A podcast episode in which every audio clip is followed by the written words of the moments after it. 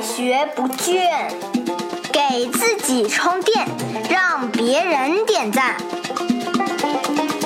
开始吧！大家好，我是老汪，这里是我们与喜马拉雅联合制作播出的《快学不倦》。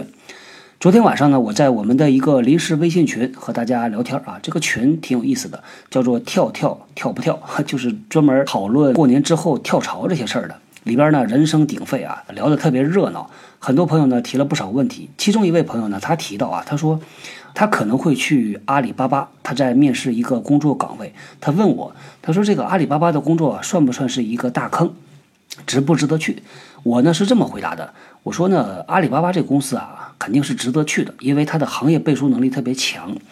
同时呢，我跟那个提问的朋友啊，我还说了一句，我说呢，如果真的进去的话，就要做好心理准备了，因为阿里巴巴的工作强度是业内闻名的，是非常非常累的，加班特别多。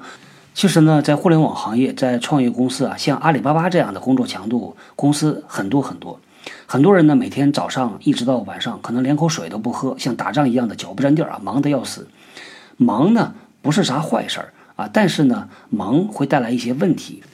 当一个人特别特别忙的时候啊，他会丧失他的感知力。他感知什么的能力呢？感知幸福的能力，感知那些微小的幸福的能力。前段时间我看到朋友圈里边流传了一个新词，叫做“小确幸”。据说呢是村上春树提出来的，在他一本小册子叫《兰格汉斯岛的午后》啊，这么一个随笔集，它其中有一篇叫做“小确幸”的文章，就是微小。但确定的幸福，村上先生说：“他说他自己买内裤，把洗得干干净净的内裤啊卷成卷儿，折起来放在抽屉里。他认为呢，这就是一种微小而确定的幸福。如果一个人每天忙得要死的话，他是不可能感受到这种所谓的小确幸的。我现在呢，也真的很少感受到小确幸了，每天呢也是忙得晕头转向啊。我现在想一想，我的小确幸呢，就是在一个温暖的房间里边，能够不受打扰的。”把一期节目录完，自己能够讲得很爽，我觉得这就是很幸福的小确幸了。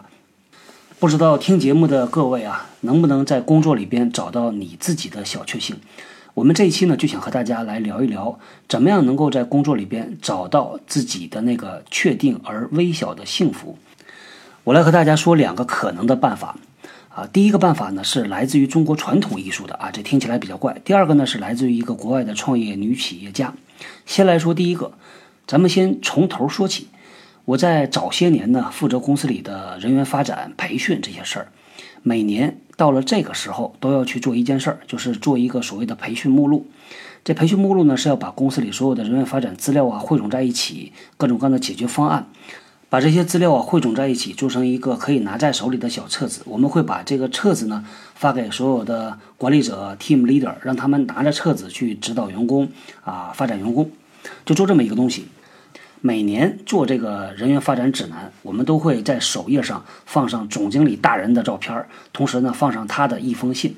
我当时这件事儿啊是找供应商帮我做的，设计师出了第一稿吧，我就看着不太满意啊，因为首页上呃空了一大片，只放了一个照片，下边的信呢比较的偏下。我当时要求供应商，我说你把这个往上调一调，要不然太浪费空间了。供应商跟我讲，他说这不挺好看的吗？我说不好看呢，你这个从效率上来讲啊，上面那么大一块空地你不用啊，这个不浪费有的纸张吗？后来这个供应商啊，他怎么说服我的呢？他说在中国的国画上有一门专门的技术啊，叫做留白啊，就是留出空白。他说只有留白啊才好看，如果是密密麻麻的那个，反倒看起来视觉上不美。我当时说实话，我是真没感觉到有多么的好。但后来呢，慢慢的看，我觉得确实啊，这个空出来一点好看。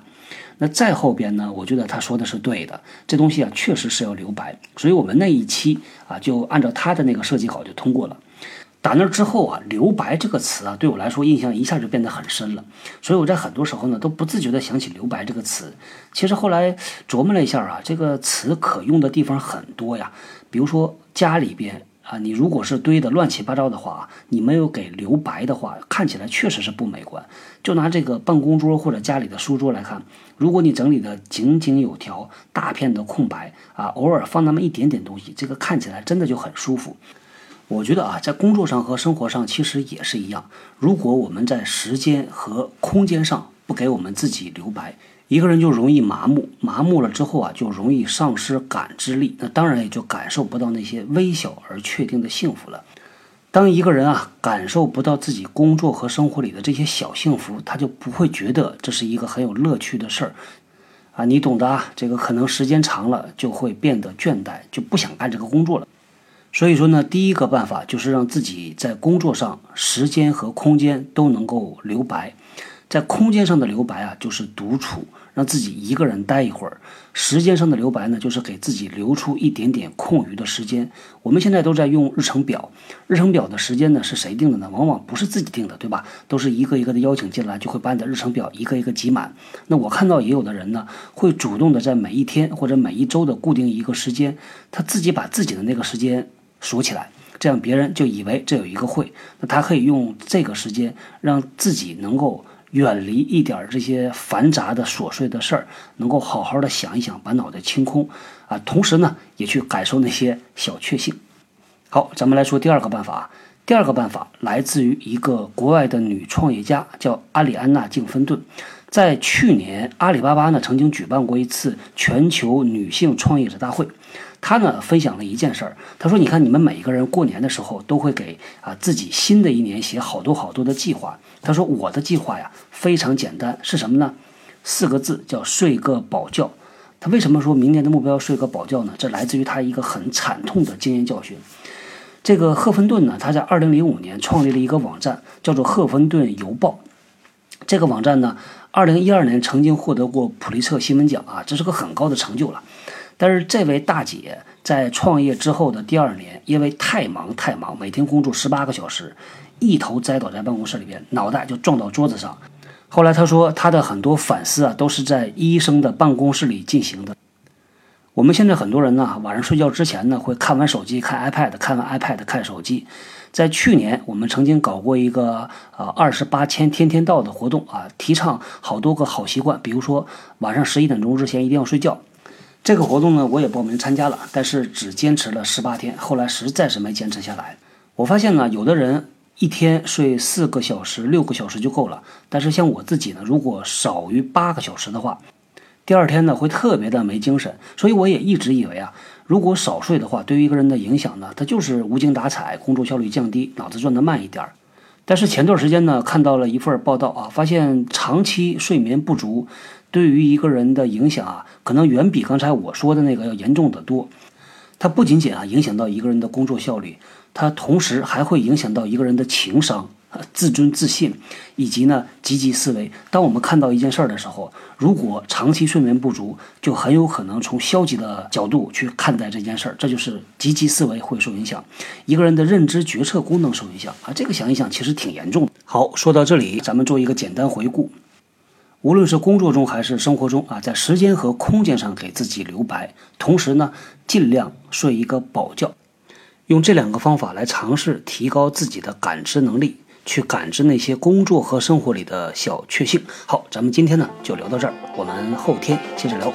新技能大家 get 到了吗？我是小汪，搜索关键字“人呐”，找到老汪的新浪微博和微信公众号，看更多的内容。